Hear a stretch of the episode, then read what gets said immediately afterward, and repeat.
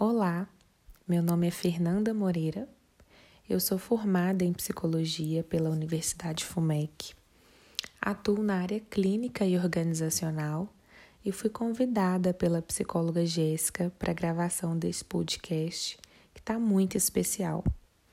Eu fiquei muito feliz com esse convite, porque estar ao lado de profissionais tão incríveis me deixa muito honrada. O tema proposto para nossa conversa de hoje é a coragem para vencer crenças limitantes. E embora o assunto coragem seja um assunto muito falado nas redes sociais, é comum abrirmos as redes e sermos bombardeados com mensagens motivacionais, nos dando fórmulas de como alcançarmos nossos objetivos, como traçar metas, como organizar tarefas e, principalmente, como mudar os pensamentos disfuncionais. Mas a verdade é que esse processo não é tão linear quanto parece. Ele não é tão fácil como dizem. E se não pararmos para entendermos o porquê nós agimos como agimos, a cada tentativa frustrada de mudança, a tendência é que continuemos no mesmo padrão de comportamento e seguimos nos culpando pela tentativa que não deu certo. Esse processo de mudança, ele não é fácil, porque a crença que nos faz agir como agimos não surgiu do dia para a noite. Ela demorou anos e às vezes até gerações para ser construída. E não vai ser do dia para a noite que nós vamos começar a agir e pensar de maneira diferente. Então, eu pensei de começarmos essa nossa conversa falando sobre o que são essas crenças e como elas são construídas ao longo da nossa vida.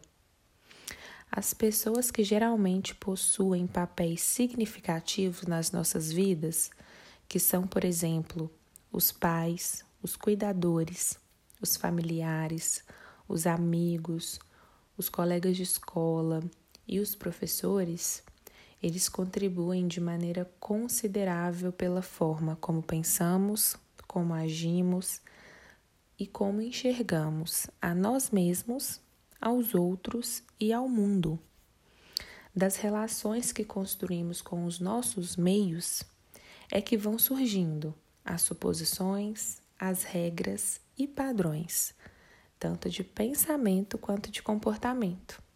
E é dessa forma que surgem as nossas certezas, é dessa forma que construímos o que pode, o que não pode, o que é certo, o que é errado, o que é bonito e o que é feio, enfim.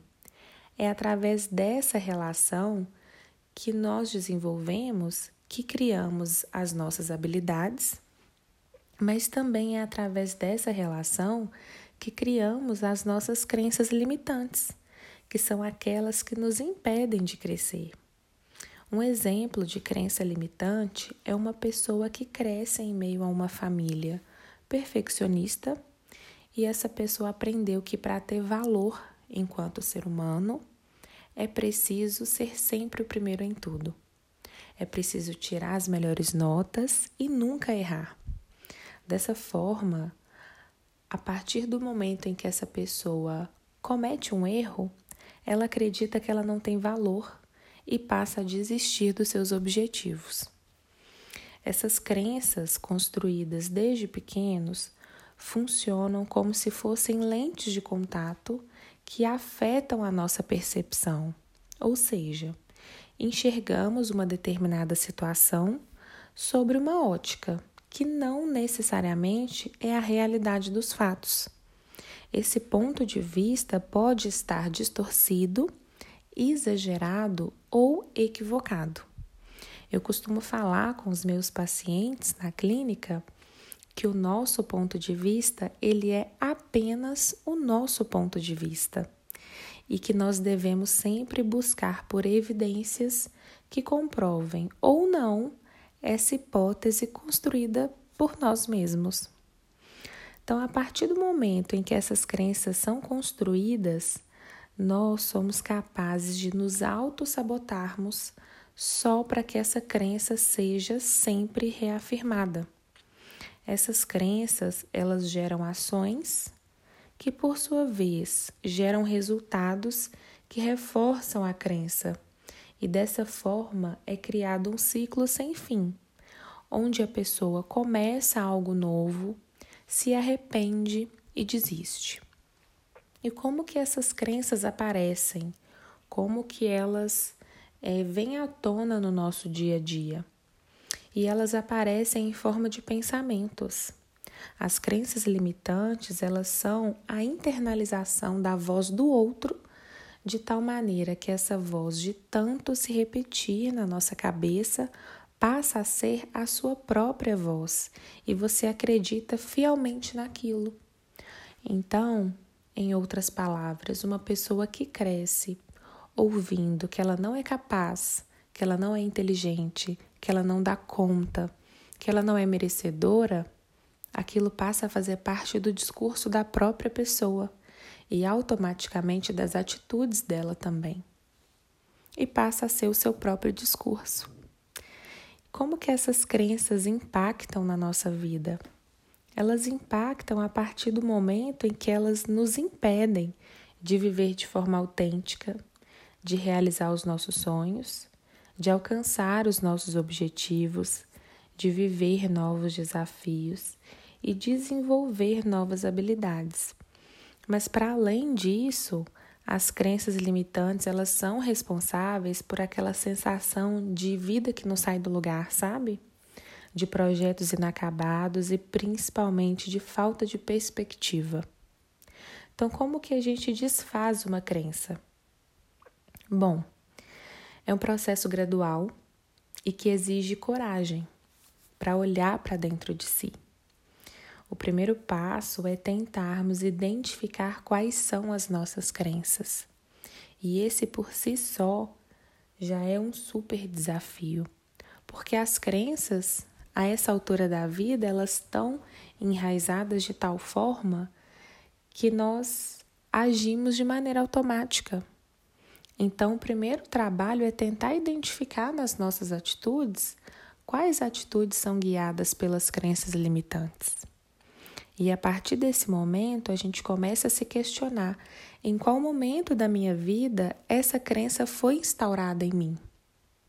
De quem é essa voz que de tanto ouvir eu passei a repercutir e a internalizar no meu discurso. É a partir do momento em que a gente começa a se questionar sobre os fundamentos e as evidências dessa crença. Né? Quais são as evidências dessa crença? Qual papel essa crença limitante desempenha na minha vida?